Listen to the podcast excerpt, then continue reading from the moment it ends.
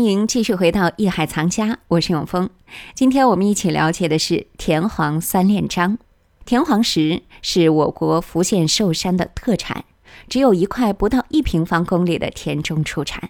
因为材质较好，所以在明清时期均作为贡品进献。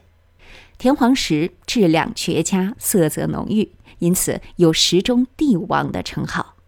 那一般的收藏市场上，我们有机会碰到田黄吗？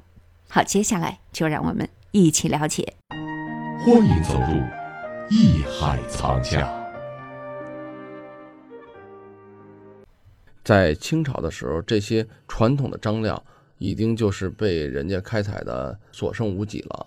呃，嗯现在可以这么说，能开采到的都是山料、水坑料，嗯，但真正的田坑料，说田黄、田白，那等等这种，就咱们说的就是半山半水的田坑料是很少了，嗯几乎是可以这么说是绝种了。就这个矿，因为在全世界只有在福建寿山、福州这块地方有这么一块地方有这个矿产，经过百年的挖掘啊，确实越来越少。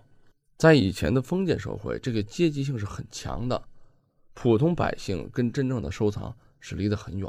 第一收藏家是皇帝，嗯其次王公大臣、嗯贵族，然后官宦，最后的是地主。嗯就过去那个不同的阶级，他那个财力是差巨大的。财力巨大，眼力巨大，还有包括他，因为封建是有等级的，嗯等级很严。以前如果在乾隆时期之后，私人有天皇那是要杀头的，嗯所以说一般的人家是不可能有天皇这种级别的这个材质的。那以至于呢，你想啊，这么一些东西本身很稀少的矿产，又集中在很少数人手里，咱们现代人去收藏，你有多少机缘？十三亿人，整个九百六十万平方公里这么大的一块地方，你能碰到这个天皇，就这么一些，又有多少几率？近乎是接近五百万的这个概率。所以怎么可能？现在咱们一说收藏天皇，好，我这会儿天皇老徐嗯收了，对，呃，很少这样。所以说这种文化、这种历史，你要了解有些这种最基本的常识。大家呢要知道这些东西以后呢，咱们就知道解释了永峰刚才你的说的问题，能不能碰到？能碰到，难不难？太难了。所以是我希望大家在收藏的时候，在玩这个东西，在不管是从经济的角度，说我需要保值，嗯还是从我兴趣的角度，我喜欢，都要有一颗非常冷静的心。嗯这个冷静来源于什么？来源于咱们对知识、对历史、对整个这个中国这个收藏文化文传化承嗯的这种了解深何度老。师，我嗯问问您啊，假如我们的听众碰见了说有卖田黄的了，是不是就干脆不理他就完了？可以这么说，不理它就没有风险，而嗯你要理它的这个成功率是百分之零点一，就说现在微乎其微。几乎微就就咱们听众朋友们可以这么说，就您就碰不上是吧？很难很难碰上。给大家一个建议，就是嗯有机会多去博物馆、嗯，去故宫，去看就看是咱们老祖宗给咱们留下来的这些财富。我觉着吧，看看真啊就是东西。啊别沾田黄了，养养田黄啊、眼哎田白啊，咱们各位听众就别沾了。那么我就是不碰田黄了。啊，那嗯您那就对了，谁跟我说了没有风险了有一啊。哦田黄特好，我就就就玩去。黄黄田行吗？ 哎，对了，哎，但是有这么个事儿哈，我不碰田黄了，我玩玩寿山石行不行啊？啊，这可以啊。田黄是寿山石里面最顶级的一个种类，对啊但实际寿山石现在还是有很多的。嗯呃，咱们大家也能碰到。包括现在市场上，那你要普通的手山石，可能有个几十块钱，那就是最普通的，含的那个杂质很多了嗯啊。当然上但是我看那个，无论是说，比方说琉璃厂啊等等的，嗯嗯嗯嗯或者一些个古玩的商城啊之类的，对，包括这个潘家园儿嗯，都有卖这个寿山石手把件儿的。比方他对刻成一个，就是拿手玩的东西，刻成一个貔貅的样子啊，刻这这一些东西刻成一些这什么啊，现在这东西还能找到很多，但是很这多很多，但是这几百块钱，嗯，嗯哎，他告诉我这个好，这个是芙蓉冻，那这个寿山白芙蓉，这个大概七百块钱、九百块钱，就这种东西靠谱吗？具体别怕得罪人，嗯，不是卖多少钱呀、或者怎么市场的东西，确实不是我的长项。本身材质的东西，我们去尽我们的所能去研究啊，去了解，嗯，去欣赏。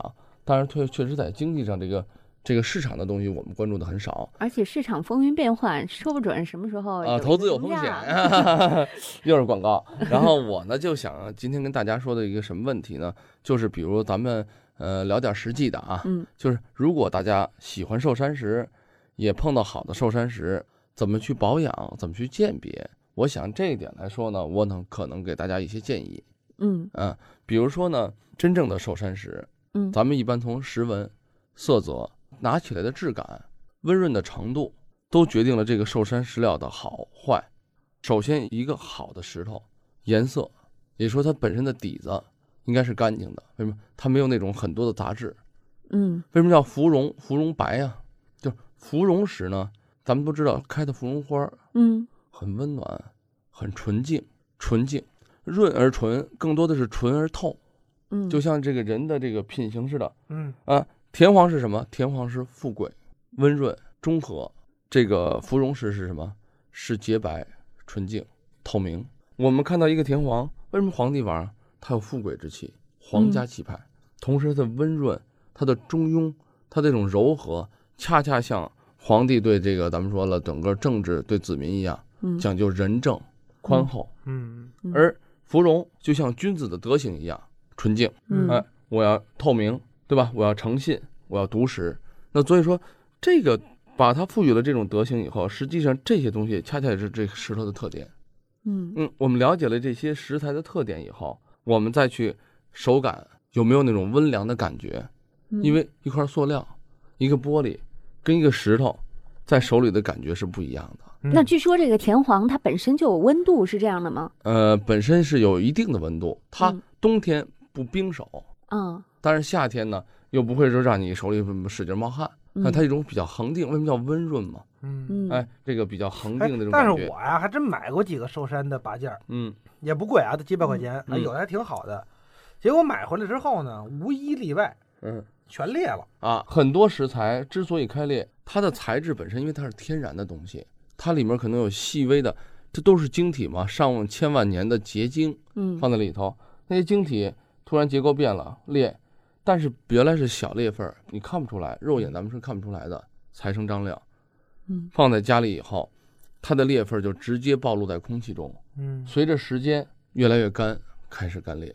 嗯所以这就是为什么说很多食材它的位置决定它就容易有这种特征，所以它就会便宜，价格就会低。嗯而嗯所相以对我在这个位置比较好、稳定的位置，你只要把它裁好了，现在看着没问题，它搁起来就没问题，那它嗯自然就会贵，哦色泽也不一样。但是我们看不出来呀、那是那啊您，买的那个应该是山料是吧？不是，但是山上人的家石这头。搁在那儿，这我们哪知道它是山上出来的？你知道为什么吗？这刚才就说到了养护，为什么看不出来啊？嗯咱们新石头，如果咱们大家有过买石头的经验，就会发现啊，所有的很多这个店铺里卖的石头都油乎乎的，嗯，有一对，层油。对为什么？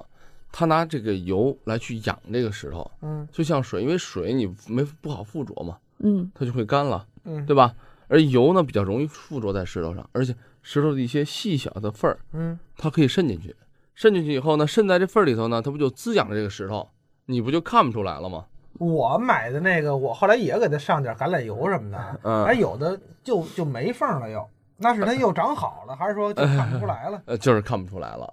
啊，只味是儿看不出来啊了，味儿肉还眼存看不在出来。为什么？所以养这个石头呢，嗯就你这个石头，因为上了油，它油从顺着缝儿吸进去了，嗯然后这个缝儿在里头以后，它这个油当然就不容易出来了嘛，嗯所以它就把这个缝儿给填住了，你的肉眼就发现不了这缝儿。如果没有这个油在里头，没有水分的话，嗯哎，它就会越来越明显，干嘛？嗯呃，里面的这个材质顺着缝儿嗯，氧化，跟嗯，咱们普通这个材质整体的一块儿是不一样的。那你只能能看说是到我们买来的这个呢，可能材质不算很好，但对是也是真的。但是对如果说遇到这样不太好的材质，我们怎么保养呢？就是给它刷油就可以了吗？呃，刷刷油，嗯然后还有一种方法，遇到好一点的材质，咱们尽可能的呢，多拿手来，因为手本身咱们就有分泌这种汗含人油，啊，对，含有这种人体的这分泌的这种汗腺呀、什么的，不一定是油啊。这嗯就是养它啊，是对，这吧个盘，咱们就行话叫做盘这个东西，就去养，去照顾它，嗯这样你投之以驴，报之以桃啊，对它的这种呵护的程度，决定了最后石头本身呈现给你的这种效果。您正在收听的是《艺海藏家》。田黄三链章诞生在中国最后一个封建盛世的顶峰——乾隆时期，至一九五零年抗美援朝时期，溥仪将它交给国家保管。这中间的百年风雨、沧桑巨变，想必不是乾隆皇帝当时能够想见的。幸好王朝的更迭、时代的巨变都从来未能影响艺术对后世的责备。正是乾隆皇帝当日的奢侈用财和豪迈襟怀，才为我们留下了田黄三连章这旷世的艺术珍品。好，感谢您收听本期《艺海藏家》，欢迎关注我们的《艺海藏家》节目同名公众号，这里会有节目同期录音以及文字、图片内容，可供您随时欣赏了解。我是永峰，代表制作人王鑫，感谢您的收听和关注，下期我们再会。本内容由喜马拉雅独家呈现。